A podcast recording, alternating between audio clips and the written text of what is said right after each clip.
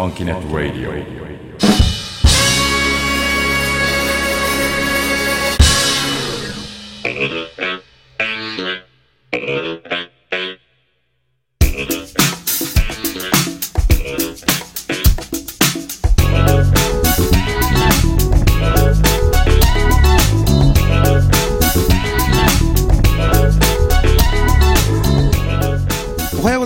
こんにちは。またはこんばんは。ファンキーでちょっとあれなシンガーソングライター浅川隆です。ビールとダジャレが大好き。ちょっと小粋なドリフシンガー小瀬智美です。この番組はバンド浅川隆ザ・ファミリーソウルのメンバーがパーソナリティとなり楽しくファンキーにをテーマに毎週日曜日に配信している収録番組です。ファンキーネットレイディオ略してファネラジは YouTube、ポッドキャスト、サウンドクラウド、Spotify 以上4つのサイトよりお届けしております。はいそして今回は千葉県の某スタジオにて収録させていただいております。はい、えーお久しぶりでございます。本当ですね。いやあのー、あれですよね、はいあのー、全然会ってもなかったしそうですね連絡もそんなに取ってなかったですよねそうですよね、ええだって週に一度はお話ししてました、ね、絶対何かしらの話もしてたし、はいなんやあのくだらない LINE のやり取りとかしたりもしてない、ねだから本当久しねうめちゃめちゃ久しぶりの感じ。ただまあ言っても1か月とかそんなもんだと思うんですけそんどなもの？うんめちゃめちゃ。半年一年ぐらいな感じそうそうそうそう 覚えてるかなと思って小手さん俺のこと。もう覚えてはいるよ、う ん大丈夫。そんなライトな感じなの？うん。そう。でも待ち合わせ今日した時にあはいね、うん。なんかこうお互いにあまりにもこう容姿が変貌し えそんな？そんな俺容姿変貌してた？俺らうんまあね。いやなんかほら、うん。事前にこう LINE で連絡した時に、うん。なんか老けてたらごめんねみたいなこと言ってたじゃん、まあね。うん。だから、まあ、そんな急に老けるとは思わないけど何かあったらもしかしたら老けてるかもしれないけどね。そう何かあったらそう。でもあれですよ。小手さんが人の子久しぶりに見たらあ綺麗になったなと思ってえ本当ですか？整形？し した？1ヶ月の間に？1ヶ月の間に？1ヶ月ね整形ぶちかましたでしょ今のうちなんですね。合わないし。いや。えー大丈夫です。そういう感じではないです。あ、うん。よかったです、うん。なんかは急に恥ずかしくない？いやね本当久しぶりの収録ということでね。しかもね対面リモートじゃなくて対面で、うん。えー収録ということでですね、楽しんでいきたいなと思うんですけれどもね、こそこえーではこの辺で。お早速ではありますいよいよ？えー今回のゲストをご紹介いたしましょう、はい。えー株式会社京北スーパー代表取締役会長にしてギタリストの石戸義之さんです。よよろしくお願いします。よはい。あのー、収録前までね非常に軽快に喋られていたのに もうあのー饒舌だったのに。あのーガチガチになったじゃないですか、はい。はね振り振り振りね。でこれからもすごいトークが、そうですよね、えそうだよね。ええ。なんでそれ不安そうな気持ち不安じゃないです全少然年のような瞳で見つめておりますが。全然。うんあの楽しみにしたんで、で本当に。いやこちらこそ。ありがとうございます。ありがとうございます。えー、石尾さんはですね、えー、株式会社京北スーパーの代表取締役 会長に落ち着いてください。あえあの久しぶりでやっぱ噛みますよねそうですよね。やっぱりまあそれも楽しみの一つえーにして、えーまた、えー長年いろんなバンドでギタリストとして活動されており、えー日本のみならず世界の有名ミュージシャンとの交流もありつつ、えー地元柏のミュージシャンたちとも関わりが深いギタリストです。という素晴らしい。ことなんですけれどもね。ね。えーまああのーまあまあ私と小生さんとまはい。あもともとあのーお知り合いでいたんですけれども、はいはい。小生さんの方が長いんですよね。そうですね。付き合いとしては全然、うん。もうそれこそ多分1 5六年前だこんな前ですか？そうだ。20年ぐらい。20年ぐらいじゃない？もう。20年は経ってないかな。あそう。へー私が今年36になるんですけど、うん。それこそ19とか20歳とかそれぐらいの頃だったんで。ああえそれ覚えてます？初めて会った小生さんいや本当に覚えてないっていうよりも あの頃こうこうほらモナイゾでねそうモナイゾっていうライブイベントモモナモモナイゾ？ナイゾ。モナイゾ、うん。うん。うんなんかねこう音楽のやる人がみんな集まってアートというアートと音楽を複合させたイベント。ね、いやいやその場所。場所が。あった、うん。やってたやつ小屋みたいなとこ。そう。そう。だけどうん自分たちでうん。こう,、こう結構作作り込んで、俺俺のとこにだから頼まれたらまず「石田さん卵のパックうんうん。いっぱいありませんか?」って言われてあー。え卵あるああるよ」つって。うん「紙のですよ」とうか言われて。ん「あああるけど」つって。でみんなみんなで貼って。音響うのんそう効果あったのかなまああれまあわかんないけど。あまり効果ないと言われてる。あれえーないよね。あれないんですよね。だって効果あったらみんなそれ使うもんね。ねまあ確かに。うん。そでもう。みんなでこう集まって音楽やったり。いっぱいいたのよ。そういろんな。まあまあ今も柏って多いですけどももっといたでうん。コセーラは、まあ、うん。特に可愛いんだけど、うん。もう他にもこういっぱいいるから。もー。もっと人がたくさんあの小さいところにぎゅうぎゅうにいそうっぱいいたから。いろんな人そうだからもうぎゅうぎゅうでね、うん。すごい時はもうぎゅうぎゅうになってもうライブやるとか、まあじゃあセッションやるとか。上手い人からそんなにいやもうそのそ人とかもね。結構もう自由ですよね自由な感じ。本当に。あじゃあそこでは初めて話した。おそらく私もー。そのあの辺の時代は曖昧なのですが。そこで合ってるかもしんないけど綺麗すぎて声かけらんなかった。またねいや その頃あのチンチクリンだったんだよ。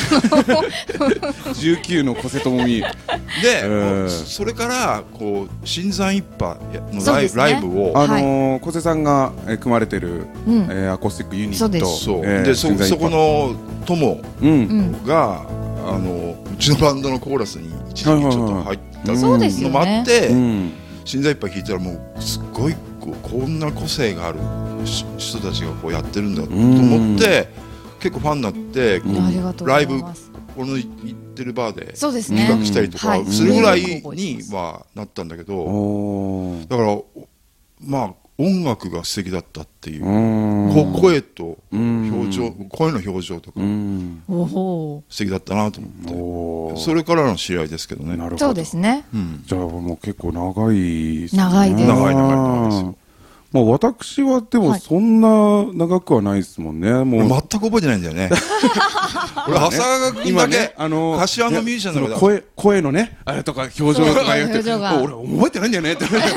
俺バッサー。バッサー。長谷川君だけなぜか柏のミュージシャンの中で大体のこと覚えてるんだけど、うん。長谷川君だけど。んだけ印象薄かったんだろうなな俺な。なんででしょういやいやいや。ええ俺ねちょっとね真面目に、うん。ちょっとレベルの違う方なのかなと。ああ いやいやいやいや。なるほどなるほどこう初めてなるほど。ライブとかの感覚、確かにそうですね。そう。いやで僕は一方的に覚えててあの、とあるバーであのイベントがあった時に、えーリトルシゲルさんというブルースシンガーがいるんですけれども、まあ、その人のライブを見に行った時に、はい。あのお見かけして、あでまあ石尾さんってもう有名な方ですから、そうですマジね。もうで？いやいやもうもちろんもちろんもちろん、ねうん、これ知ってますよねこの辺のミュージシャンとかではやっぱりやもう有名ですから、若い時全裸でストラト弾いたとかそういう あのー聞いたことあります。その噂は。知らなかったんですけど。そう、あのーで、その時で見て、あ、あのー方が石戸さんなんだっていう感じで最初、で、第一印象はそこだったんですよ。で、それから、ほどなくして、あのーまあ、来石戸さんが当時組まれていた、バオバブ？バオバブあの時はバオバブですよね。バオバブというバンドで、ワンマンライブをしますってなあって、はいはいで、私がじゃあ、あの、オープニングアクトを頼むって言われて、ああ、わかりました。つってオープニングアクトをやって、もう、で、そこからちょっと石尾さんとお話しさせていただいたりするようになったんですけど、もう今だに、未だに忘れもしないんですけど、前日、その日の前日に、スタジオ入ってたんですよ、僕。で、スタジオ、そう、スタジオ入ってて、で、石尾さんが電話、あ、電話来たなと思って出たら、浅川君ごめん。明日のライブ、我々出れなくなりました。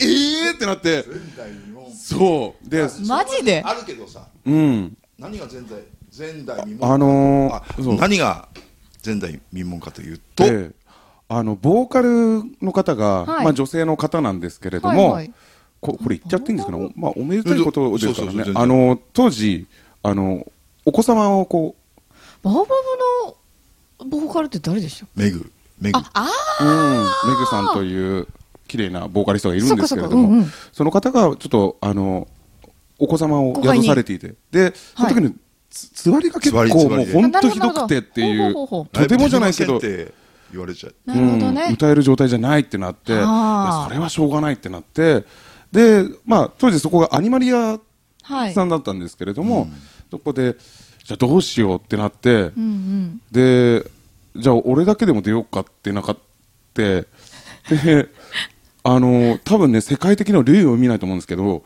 オープニングアクトからワンマンライブになるという。すごいね。中止にならないとこがすごいですね。そうだからまあでもすごいあのありがとうございますとはあのアニメ屋さんからはすごく言っていただきましたけどあそうか。そうか。そうだよね。の本当におじゃになるところだったんで、えーそんでバンドメンバーで、うん。まあ一応応援しに行ったそう。もうカウンターみんなミュージシャンだらけ。やりづら。やりづれやりづれいまだに覚えてるけどその時ねユッキーもいたの。あそうだそうだ。客席に普通に。そうそうそう。うん。ああそっかそっか。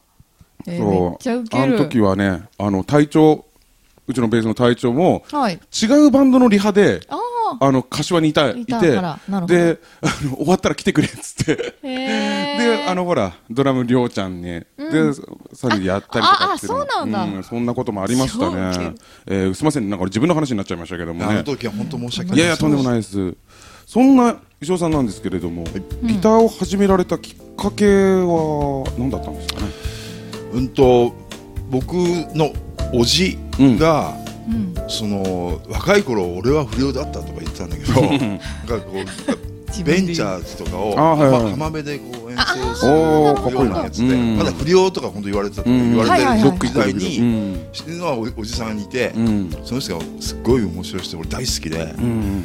あのでその人の家にギターえアコースティックギターがあって、うん。行けばこう弾いてくれるから、で俺もちょっと興味を持って、ん禁じられた遊びから始まってああ絶対そこから始まりますよね。確かに。ほんで本当普通にそそれでうんこう、興味を持ったって、うんうんでそのおじさんが、うんあのー高校1年ぐらいの時かな、うん俺にあのモーリスの、うんおアコースティックギターを買ってくれたのわあすごい、うんうんうん当時中村楽器かなとかわかんないんだけど、うん忘れてたんだけど、うんでそのもうモーリスのフォークギター、うんでまだこうフォフォークソングも結構流行ってる頃だから、フォークギターで、うん。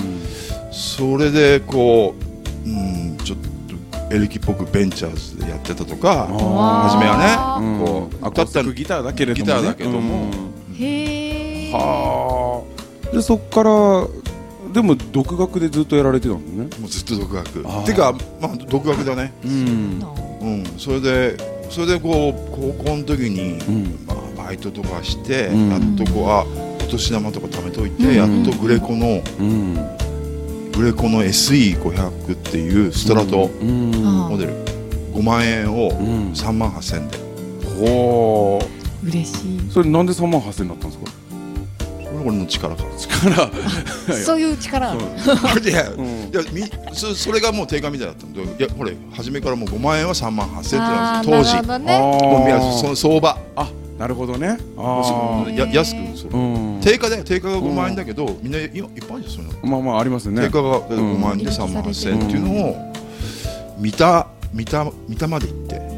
見た東京の。遠いあはいはいはいはい。見たま見たので見た見たなんとか楽器っていうところで買って。へえあんなとこに楽器あるんのですね。で俺はあのプレイヤーっていう雑誌をではいはいはいはいはい。うん。見て、ん。ネットもないもちろんないし、うん。そっでかそれで見たに行くっつってあなるほどね。確か友達と行って、うん。僕あのスストラト買ってきたうん。記憶がある、はなるほど。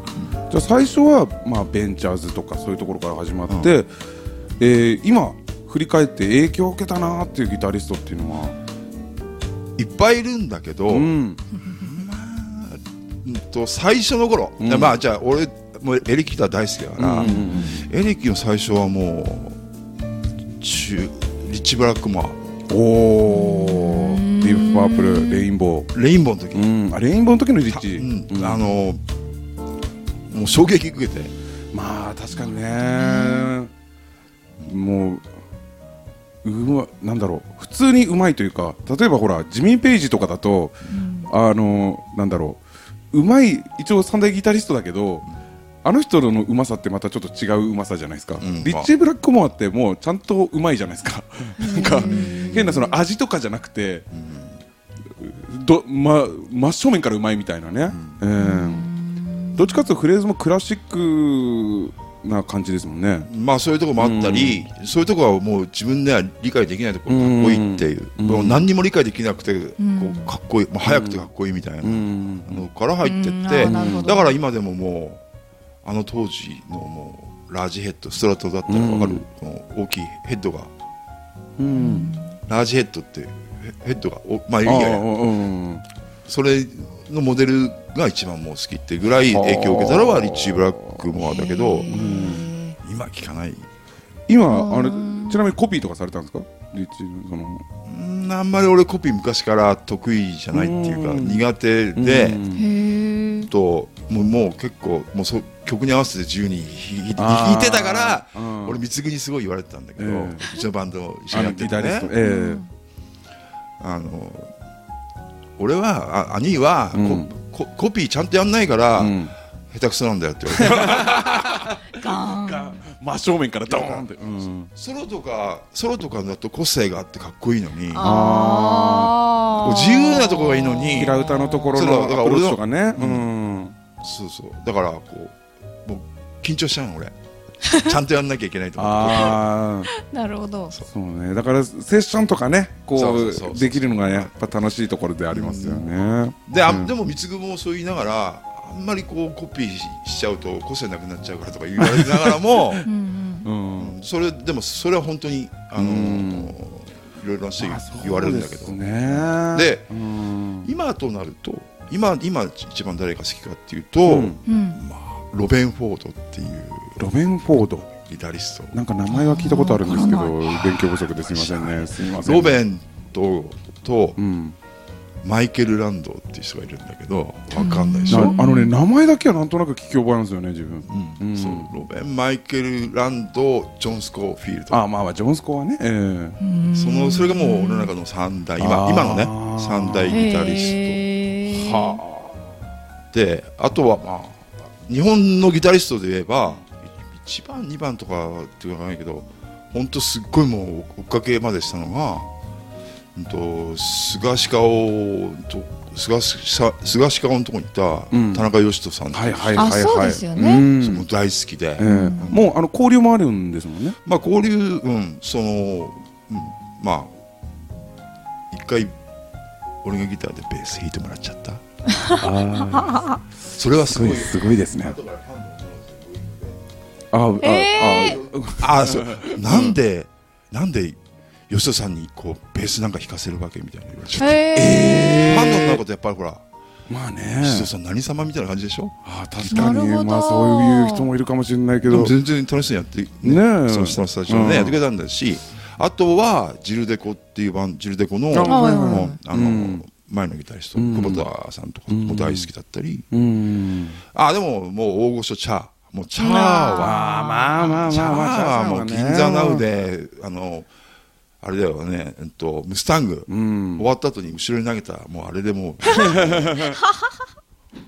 もうチャーフすごいですよァンね今でももう今でもかっこいいいと思うし今でもずこいいですねっと長い現役でギタリストで、ええずっとどこもいいつでもこう、まあ、トップでいて、うん。今でもかっこいいってすごいなと思って、まあでも確かにそうですね。今でもかっこいいっていうのはね、うん。確かに。やんちゃなね親父親父みたいな感じうで、んあああいうふうになりたいんだよね。ね。なんかあのー また気取ったとこもないですしね。ないない、うん、それこそ、あの、親父ギャグバンバン飛び出すしね、あの人ね。あそうなんだ。話してると。うへー。ん。話してるとって俺話したことないけど。本当だよ。そういう、見てると、そそうだって言ってたよ、うん。あの本当に気さくだって。気さく、ほん。と気さく。ただ、すごいストイックだってて、ああ、やっぱね。音楽にスタジオこもっちゃうでもずーっとそれ、もう子供みたいっていうか、本当に好きなものについて僕はそうらしいよね。あ、なるほどね。まあ、ギャグって言えばね、俺あのアリスののベイアンさん堀内さん。あ、はいはいはい。堀内さんはあの何回か会ったことあるんだけどおもうー本当ずっとギャグ言ってる。なんか、なんかそれはわかる気がする。ここに来て。ええ。こあ、ここにこのスタジオに来て。ここにベイアン来て、あの俺の友達のギタリストと、うん。プロのギタリストと、うん。俺とその連れてきた俺の友達とうん。いて、うん。でそのその時も「石戸さん」とか言って、あのギター弾くおじさん歌うもうまいんですけど連れてっていいですか？って言うから「いや、うんまあそれはいいけど誰?」って言ったら「まあきれい行けば分かりますよ」と言うから、ん。そこにいたのがそしたらあ上がってきて、うん。あれ？と思ったら でここでちゃびっくりするな。ずっと73歳って言ってたかな、はあ。ずーずーっとギャグ。ダジャレ それはそれで最初のうちはいいけどね。いやいやでももほらそんないないそれであの冬の稲妻。あうん。もう思い切ってリクエストしちゃったおおそれはやってくれたの？あらまあ。俺のと友達じゃあやりましょうよっつってくれて、うん。ちょターち貸してよって言われて、コード忘れてて。て教わってた俺の友達に。あれこれなんだっけ？とか言って。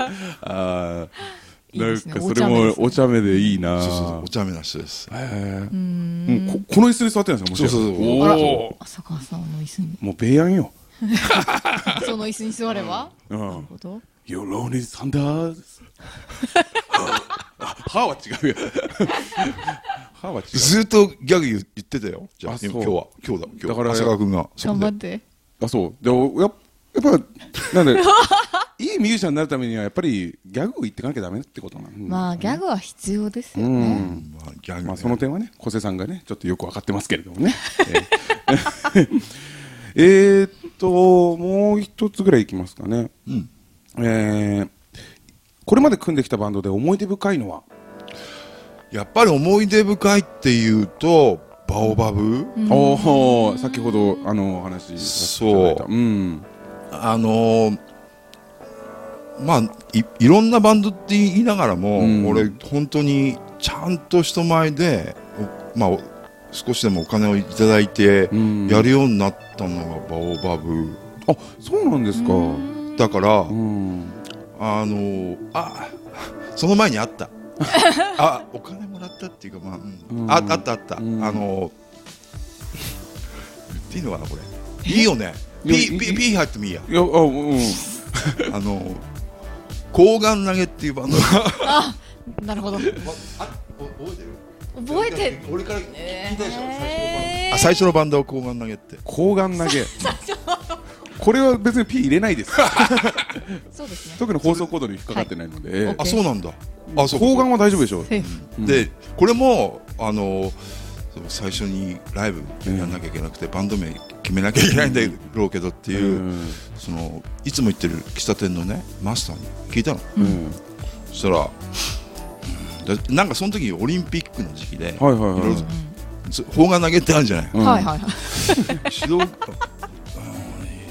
石戸のイメージは砲丸投げだけどそれじゃつまんないから砲丸投げだろうって言われちゃって、でバックバンドは女性2人だったの。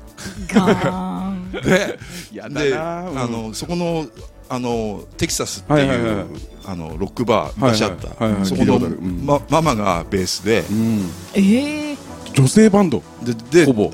バイトしてた女の子ドラムで。俺がギタリストっていうことで、で初めに、うん。あのこう決まったからって言ったのちょっと言いづらいんだけどさ、うん。って。勧められちゃって、うん。で抗がん投げで行くって言っちゃったから、ん。抗がん投げって言ったらすごい嫌がるわけ。まあそりゃそうです。まあ自分がってなったらちょっと嫌ですね。うそう、ねうんでじゃあそうじゃあ考えといてとか言われちゃって、うん。もう一個違うやつ、うん。でど。考えてやめるわと思ってやめやめようって話になって。そしたらもう二人がもうみんなに言っちゃったからもうそれダメでしょって言われちゃって。今度俺がこうねうん。言われちゃってへー。抗がん投げってことでなるほどね。でそれはあのまあギャラをいただいてまあいまあライブやったやっていうのがその最初のもうあれだよ。まあこうもう満席ぎゅうぎゅうそれこそは初めてのライブが。まあでも確かにねなんかもうぎゅうぎゅう。バンド名で何やってくれるんだろうみたいなね。でちっちゃいバーだったし、もうもうすごいこう仲良かったからみんな、ううんんこうあ今のアニマリなアニマリアのようにセッションもできるように。でそそこで高坊にあったり、えー。あ丸そうなん丸ですね。丸にあったり。あー。だからもう俺が36とか。はあ。時だからはうん。なんか、うん。まあ、そういうバンドがあってあのバオバブうん。がもう、俺の人生俺の俺の人生を変えたっていうぐらいー。バンド俺にとっては、昔レッドボンパーズっていうライブハウスあったレッドボンブですねレッドボンパーズは なんかあれかローラースケートの ER がつきましたけど、うん。ローラースケートのチーム名。レッドボンプあれレッドボンプか。なあれそうそうお店があってそこであのーまあプロの人たちのうんライブがあって、えでその後になんかこうセッションえうん。セッションしようっていう話になって、うんうんうんでその時にミックンが飛び入り会ったこともなかったんだけどあああのーそうですね柏界隈では有名な、うん。えーキーボーディストそうばえーそれミックンっていう方がいるんですけれども最終的にバーバブに一緒にやろうって言ってやつなんだけど、うん。そいつがこうやってるすっごいファンキーなこうキーボードが、こんなにこんなやついるんだと思って、うん。俺もギター弾かせてっつってやった時に、あいつかこいつかこいつとやりたいなってあー思ってでミックにお願いしてその時に貢ぐ、うん。貢ぐギター。で、ええ。俺がギターで日本で、ミックでっていうのが中心になって、うん。バーバブそれで俺本当に貢ぐには、うん。こう作曲する楽しさとか自分のオリジナルの曲をこう披露するこう、うん。やる、それが教えてくれたのがあいつらなんで、うん。なかなかね、ちょっとその照れくさかったり、最初はね、することもあるんですけど、やっちゃうとね、もう快感になりますよね、やっぱりね。うん。それがいいとかって言っていただけたりするバとね。ーバブの最初のステージで、あんなにこう緊張するに自分がうん。一瞬ぐらいなんだけど、んもうこあこんな気持ちいいんだって。なるほど。まあ、いろいろね、ちょっとお話をお伺いしてきたんですけれども、まあ、ここで一回ちょっと、小休止というか、ジングルを挟まさせていただきたいと思います。はい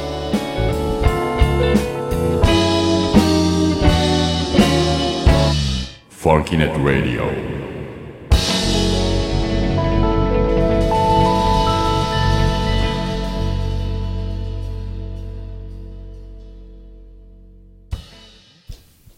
ともみの今週のダジャレ。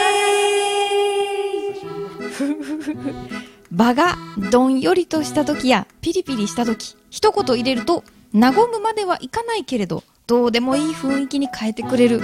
それがダジャレ もう一回やりますよ。さ昨今の。え俺もやんの？昨今の重苦しい世の中の空気を変えてくれるのはダダジャレしかないバラバラ。いやいや、あ俺もやんの？いやいや、あの、最高です。そそういう感じになっちゃったああ、んそういう感じありがとうございます。はい、えーこのコーナーは ダジャレ大好き小瀬智美が気に入ったダジャレをなんとなく紹介するコーナーです。はい。では早速行ってみましょう。い。今週のダジャレです。うん。ロシアの殺し屋恐ろしや。ロシアの殺し屋恐ろしや。いいですね。いいですか？ありがとう久しぶりにやっございます。ぱ充電期間置くとなんか、ぐっときましたよ。本当ですか？ええよかったです。さい最近ちょっとね、あのー、ちょっとなんか、あのー、迷走してましたね迷走してましたね。はいあのー、えこれで？え？あ、これこれは復活した。なんかこの勢いが出てきた。ちょっと前までちょっとトンチンカンなことばっかり言ってたんで、あの でもこれで今回ロシアの殺し屋。恐ろしや。はい。ああ。なんかおロシアで恐ろしやっていうのはあるけど、殺し屋挟んであそうなんだ。な,、はいなんか俺聞い聞いたことあって、はい。ちょっと違うなと思って。あそれはすごいね。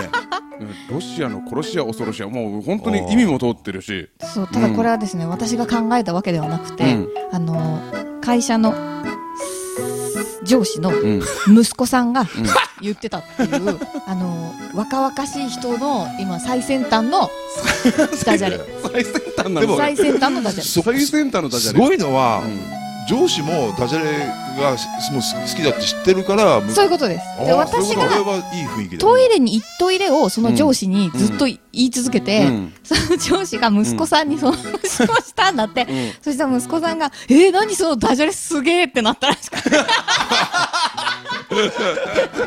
で代わりにロシアの殺し屋恐ろしいを教えてくれたっていう。何そのダジャレすげえってなるなったんだね。い。やいやなるよ。すごいよね。トイレにいやトイレに行っといれですよ。だって。すごくない？だから結局巡り巡ってそうなるんだなと思ってあーすごい話だなそれな。面白いでしょ？そう。そうなんです。だからあのこれは最先端の最先端の今時のダジャレです。令和令和3年令和3年に。はい、ロシアの殺し屋、うん恐ろし屋。これがねどうですか石尾さん？いや俺どうなるのかなと思ったけど。いやいや面白いっていうかすごいさすが。よかった。人に歴史あり。ダジャレに歴史ありでございますけれども。本当ですファンねよかった、ねえまあどうこれ。どうでもいい雰囲気になった。あのー俺もやりやすくなったもんこれで。や やっとやっと？よかった。っとやっと。えーああよかったよかった。まあこのダジャレのコーナーまだまだ募集しておりますのでそうですね。ええ皆さんのぜひまた久しぶりに送っていただけたらとはい思いますけれども。お待ちしております。はい。Funky Net Radio. スワロフスキー牛革ブレスレットシリーズ独自の方法で職人が一粒一粒心を込めて丁寧にスワロフスキーを加工した世界で一つだけのブレスレット。この輝きを体感してください。ジャンパーホックで取り外しも簡単。恋人とお揃いにも重ね付けにもプレゼントとしても最適な商品です。贅沢な輝きをあなたへ。スワロフスキーの加工専門店アトリエゲシェンク。ヤフーゲシェンクで検索。Fish in the sea. You knew how I feel. River running free. You know how I feel. Blossom on a tree. You know how I feel. It's a new dawn. It's a new day. The Light It's a new 2020年10月2日世界同時発売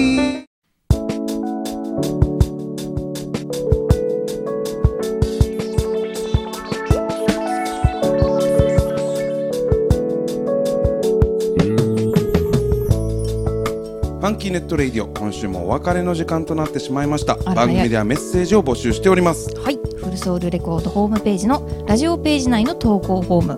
またはファンキーネットレイディオ公式ツイッターのコメント欄。ダイレクトメッセージなどでも OK です、はい。相談やこんなことがあったよ。ダジャレ思いついた。などなど。どしどし送ってください、はい。お待ちしております。えー各配信サイトで浅川隆浅川隆ザ・ファミリーソウルのアルバムが配信されております浅川隆と検索していただくと「ライフタイムミュージック・ニーザ・ピーポー」「宮作ダウンタウン」3つのタイトルがヒットします、また小瀬智美の楽曲「金木犀」も各配信サイトで配信されております、はい。小瀬智美で検索してぜひそちらもお聴きください。はい、えーそしてですね告知なんですけれども、はいはい。まあ、ライブがちょいちょいありましてですね、素晴らしい、えー直近で言うとですねはい。あの浅川隆が初めて朗読劇に挑戦するということでですね。おーえーなんかそう朗読してたよねああえっ、とラジオで。そうラジオでもね、うん。だまたそれとは別でこれはあのちょっと演技も入るような感じえー、なんで、何？えーあのー役者？ね。もう役者になろうと思って。おー、えー何これ？10月23日なんですけれども、えー、砦の、えー茨城県砦のですね樹島というえー会場があるんですけれども、えーカフェがあ知ってる知ってる。えー結構有名ですよね、ん。えーかなり有名な方もやられてるところなんですけれどもこちらの方で、えー朗読劇「もう一つのカンナハウス」えーという、えー朗読劇に、えー私が、えー参加させていただきます。でその後にですね、えーダイナミキさんという、えーピアノの方と、あー方がとその後私浅川隆が、えーライブをします。第2部という感じでですねありますんですごくあのー内容盛りだくさんでお届けしております、えー、2021年10月23日開演14時、えー会場13時半ということで、えーこちらですね、まあ、詳しくはですね浅川隆のホームページを見ていただきましてですね、えーよろしくお願いいたしますということでございます。まあ、そもそもですね、えー浅川隆のライブはホームページで結構 そちらを見ていただきたいなと。思います。はい。えーそんなところで、小瀬さんはなんか、星さん今のところ何も、何もありません。本当に早く、ねそうですえ、ねもう、本当に、本当に、もういいよ、やゴニョゴニョ。ライブやらせてくれよ本当に。もうね本当に。ねいや本当ですよね。ライブやりたいね。ね本当に。あれですよね。だから結構ねその石尾さんのバンドとも今やられてるバンドともねファミリーソウルと一緒にやろうよなんて話をしてた矢先にコロナ禍になったっていうところがありますんでね。長くない？長えね。長い。飽きたよ。もういいよもう。えー、そのそういう暗い話なんですけれども、えー今回はですね、えー、石戸さんに、えーお越しいただきましたけれどもですね、はい。どうでした？いやまあ本当にこう昔からやってて、うん。まあこうヘビーリスナーじゃなかったけども、昔よくバーでやってたじゃん。あやってますよはい、うん。あの頃からあこんなのやってんだ。とうん。思ってて、うん。まあ浅川君はそう俺ミュージシャンとしてはうん。尊敬してる。んで、いやいやいやいや。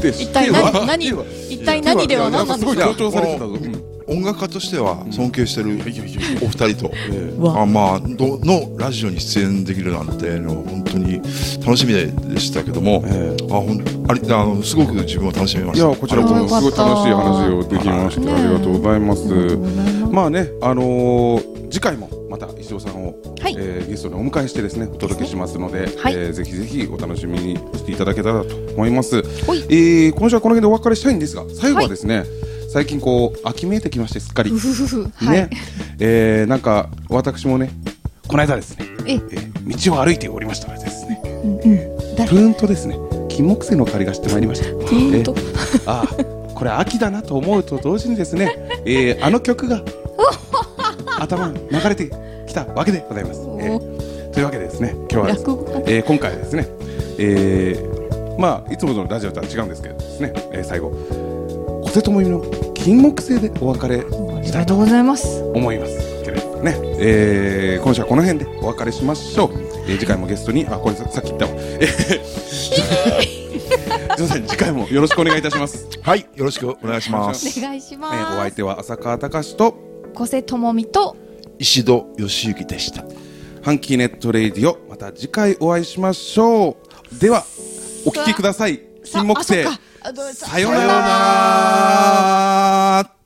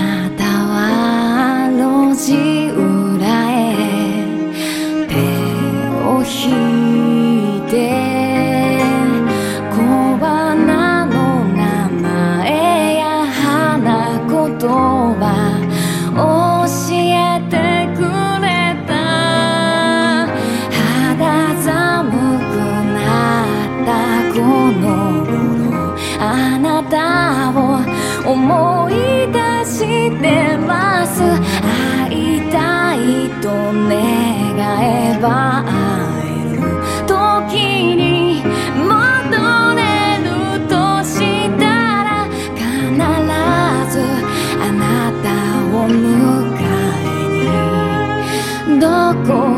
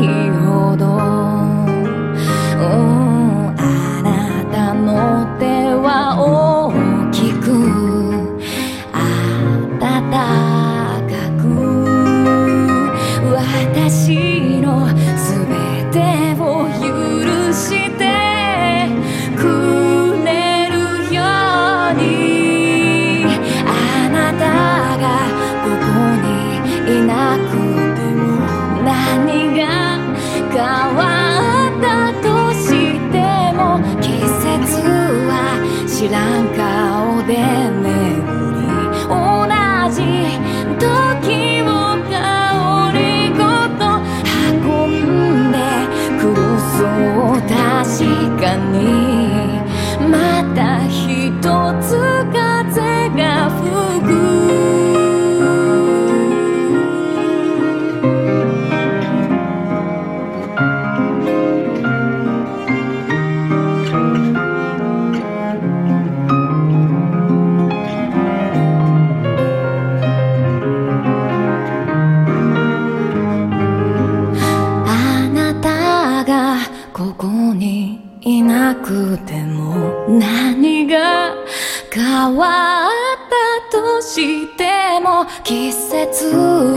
知らん